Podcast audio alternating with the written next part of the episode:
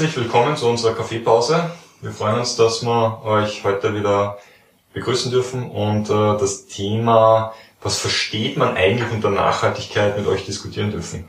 Äh, was ist eigentlich Nachhaltigkeit? Ja, eine große Frage. Da werden immer Wörter verwendet und mit Wörtern wird um sich geworfen, ohne dass oft klar ist, was sich hinter diesem Begriff versteckt. Und gerade im Bereich der Nachhaltigkeit oder Sustainability auf Englisch, ähm, oder das ist ein Begriff, der einfach inflationär gebraucht wird.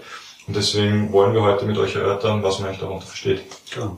Der Ursprung des Thema Nachhaltigkeit liegt äh, in der Forstwirtschaft. Das Ziel ist es, was relativ banal klingt, ich kann mehr oder weniger nur so viel Bäume abholzen, dass am Ende des Tages der Wald noch stehen bleibt, beziehungsweise dass es dann auch irgendwann einmal nachwächst. Damit sieht man schon, dass das Thema Nachhaltigkeit im Gegensatz zu manchen anderen Themen in der heutigen Finanzwirtschaft einen sehr langfristigen Fokus hat. Äh, interessant ist auch, wenn man sich die ältesten Unternehmen der Welt anschaut. Das älteste Unternehmen der Welt besteht nach, äh, seit fünf, dem Jahre 578 nach Christus, kommt aus Japan und nennt sich eben Kongo Gummi. Das heißt, es läuft seit mehr als 1500 Jahren.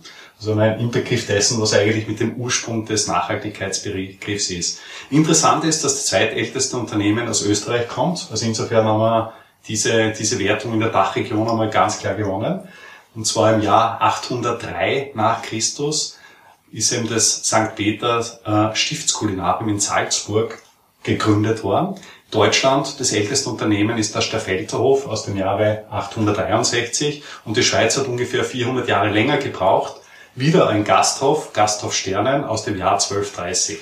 Also man sieht, am Ende des Tages scheint es den Menschen tatsächlich um sehr simple Vergnügungen wie zum Beispiel der Kulinarik zu gehen. Absolut. Äh, spannend eigentlich, dass genau diese Unternehmen überlebt haben. Aber heutzutage ist es in der Gastro schon ein bisschen schwieriger, nachhaltig ja. zu wirtschaften. Ja, das Thema vor allem heutzutage ist, dass man gerade als, als Jungunternehmer, gerade mhm. die, die Start-up-Szene beziehungsweise das Entrepreneurship boomt, dass ein Großteil der Unternehmen eigentlich den fünften Geburtstag nicht erleben. Mhm. mhm. Und man hat dann eine sehr geringe Wahrscheinlichkeit, überhaupt den, den zehnten Geburtstag äh, zu erleben. Ja. Die Frage ist aber, was ist Nachhaltigkeit? Das klingt jetzt sehr, sehr nach dem grünen Bereich, aber wie gesagt, im, im Vergleich zu den Ursprungsgedanken, also sprich wieder mit dem Thema Forstwirtschaft, ähm, ist das Nachhaltigkeitsthema jetzt einfach viel breiter gefässert. Das heißt, im Endeffekt spricht man da von drei großen Säulen. Man hat neben diesem Umweltbereich auch das Thema Soziales und das Thema Unternehmensführung mit in diesen Nachhaltigkeitsbegriff integriert. Genau, also es gibt drei große Säulen. Einerseits einmal die äh, ökologische Säule, die Umwelt, die mit berücksichtigt werden soll, der soziale Aspekt, die Gesellschaft und das dritte Punkt auch ökonomische Aspekte. Und je nachdem, von welcher Seite man sich diesem Feld oder dem Thema der Nachhaltigkeit annähert, wird noch einen unterschiedlichen Fokus haben. Was mir ganz wichtig dabei ist, ist immer, dass die verschiedenen Bereiche auch nicht gegeneinander ausgespielt werden sollen.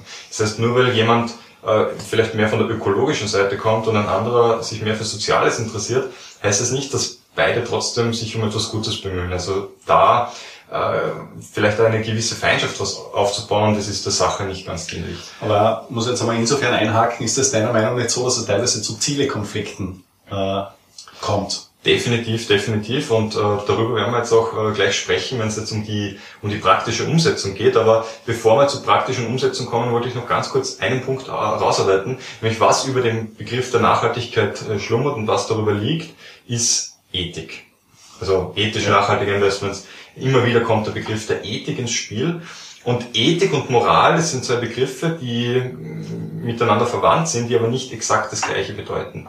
Und in der Ethik, und da sind wir jetzt auch gleich bei dem Thema, das du schon angesprochen hast, bei der Ethik geht es immer darum, ein, ein großes Ganzes, so ein äh, Ziel zu definieren, so ein Absolutheitsanspruch, wo man gesagt wird, was sind globale Ziele, die unanfechtbar sind. Und da wären wir jetzt zum Beispiel dabei, Gerechtigkeit, ganz große Sachen oder wir müssen die Umwelt davor bewahren, dass sie untergeht, weil wir einfach auf diesem Planeten wohnen müssen. Das heißt, der, der, der Schutz des Planeten, das ist so ein großes Ziel, äh, wo sich keiner dagegen stellen kann. In der Moral, im Bereich der Moral sind wir dann in der praktischen Umsetzung. Das heißt, wie kann ich jetzt äh, Aktionen so setzen, dass ich im weitesten Sinne das, was ich in der Ethik vordefiniert habe, erreichen kann. Und ähm, da sind wir jetzt genau dabei, dass sich dann Ziele final am Ende des Tages widersprechen können. Wenn ich nur, nur ganz kurz noch einen Punkt, äh, wenn ich zum Beispiel das Thema CO2 hernehme, dann wäre ein Zugang, und das wird aktuell auch diskutiert, wir können CO2 reduzieren und dementsprechend die Klimaerwärmung stoppen oder verlangsamen zumindestens, indem wir auf Atomenergie setzen. Atomenergie, der geneigte Zuhörer wird jetzt wahrscheinlich schon ahnen, äh, dass es auch da Argumente gibt, aus vielleicht ethisch nachhaltiger Sicht, die dagegen sprechen, ähm, ist jetzt vielleicht auch nicht ganz so gut zu betrachten. Und äh, da schlagen sich dann solche äh, Punkte miteinander. Na, ist selbst in der, in der Europäischen Union da ein, ein absoluter Konflikt in diesem Thema gegeben. In Frankreich beispielsweise ist Atomenergie die grüne Energie. Bei uns in Österreich oder auch in Deutschland ist es im Regelfall so, dass es eben ein klassisches Ausschlusskriterium ist, also auf gut Deutsch ein No-Go. Das heißt, man will eigentlich den, den Ausstieg aus, aus den ganzen Themen bekommen. Und dass man generell sieht, weil du das auch ansprichst, also je nach Region wird einfach auf unterschiedliche äh, Themengebiete Schwerpunkte gelegt. Im angelsächsischen Raum beispielsweise geht es ganz stark in das Thema Unternehmensführung und da spielt dieser, dieser E-Bereich, dieser Environment- oder Umweltbereich ja eine absolut untergeordnete Rolle. Und die Problematik dabei ist natürlich, es ist alles nachhaltig, mhm. klar, aber die Frage ist jetzt, was ist jetzt wirklich nachhaltig? Und ich für mich vergleiche das dann häufig so wie bei, bei einem Unternehmen. Es gibt eine Unternehmensmission, das heißt, das mehr oder weniger, so wie du es beschrieben hast, der, der Überbegriff über den. Großen und Ganzen, was ich haben will. Und das Ganze geht dann über diese Vision beziehungsweise auch über die strategischen Ziele und wird heruntergebrochen. Und die Aspekte, was häufig im Nachhaltigkeitsbereich äh, diskutiert werden, sind dann häufig Themen, die auf der unteren Ebene sind. Aber interessant ist es ja vor allem, was wollen wir im Großen und Ganzen erreichen, beziehungsweise wie können wir unsere Mission beziehungsweise Vision für die Welt einfach darlegen. Absolut. Und äh, deswegen heißt für uns, also wir beschäftigen uns in der Praxis ja de facto nur mit den Anwendungsbereichen, also mit diesen moralischen Aspekten sozusagen, äh, wenn man das darunter brechen möchte. Und deswegen ist die Frage, die an sich zentral ist, was versteht man eigentlich unter Nachhaltigkeit, aber nicht pauschal oder nicht eindeutig beantwortbar.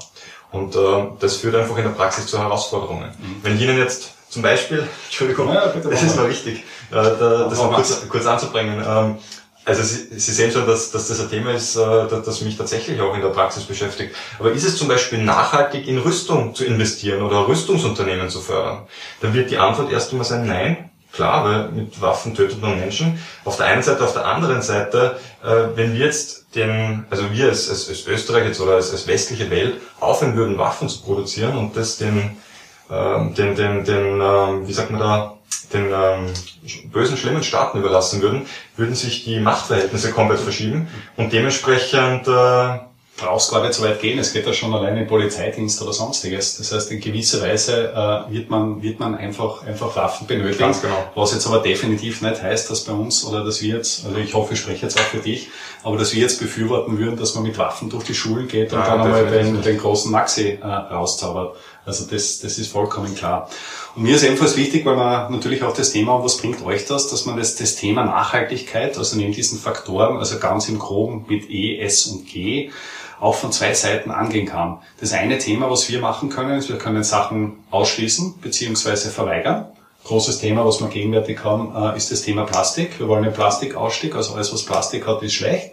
Auf der anderen Seite ist es aber auch so, dass wir äh, gewisse gute Dinge fördern können. Das heißt, wir können im Umkehrschluss auch Unternehmen unser Geld geben, beziehungsweise Sachen fördern, die wir für besonders positiv empfinden. Wenn ich jetzt wieder in der Lebensmittelindustrie bleibe, ist es so, dass ich dann halt, was weiß ich, äh, irgendeine Bioprodukte oder sonstiges kaufe und dann halt mhm. einfach äh, ja, den, den ordentlichen, den ordentlichen äh, ja, Abbau von Dingen beziehungsweise auch äh, eine, eine gute Tierhaltung fördere. Ja, also Sie sehen schon, dass äh, es in dem Bereich so viel zu sagen gibt, dass man das Thema auch immer weiter aufblasen kann und äh, unterschiedlichste Punkte herausarbeiten kann. Ich möchte jetzt vielleicht trotzdem noch ganz kurz zusammenfassen, äh, was wir in dieser Folge präsentiert haben. Einerseits einmal die Herkunft der Nachhaltigkeit kommt aus der Wirtschaft, aus dem ökonomischen Bereich heraus, ähm, ist aber jetzt von der Idee her auf soziale und ökologische Aspekte erweiterbar. Äh, es gibt faktisch sehr wohl eine gewisse Form von Absolutheitsanspruch, wenn es um gute Dinge geht, aber in der praktischen Umsetzbarkeit mag es, also gibt es Unterschiede und die gegeneinander auszuspielen ist nicht gut auf der einen Seite, auf der anderen Seite ist es auch not, ist es aber dann final trotzdem notwendig, irgendwann zu einem globalen Konsens zu kommen, um Themen effektiv abarbeiten zu können. Und von, vor der Herausforderung stehen wir momentan als Menschheit. Ich bin etwas skeptisch, ob wir es schaffen werden, das zu lösen. Äh, in den nächsten Folgen werden wir aber noch vertiefend da hineingehen und äh, uns über das Thema auch Gedanken machen. Für heute machen wir Schluss. Wir würden uns sehr freuen, wenn ihr uns kurzes Feedback zu der Folge gebt eure Kommentare hinterlasst und selbst vielleicht den einen oder anderen Gedanken einwerft, was ihr dazu zu sagen habt. Ein kleiner Schlusssatz von mir noch. Äh, nächste Mal, nachdem wir aus dem Bereich Investmentbanking kommen, reden wir natürlich über das Thema Geld und Geld im Zusammenhang mit dem Thema Nachhaltigkeit. Bis, Bis zum nächsten Mal.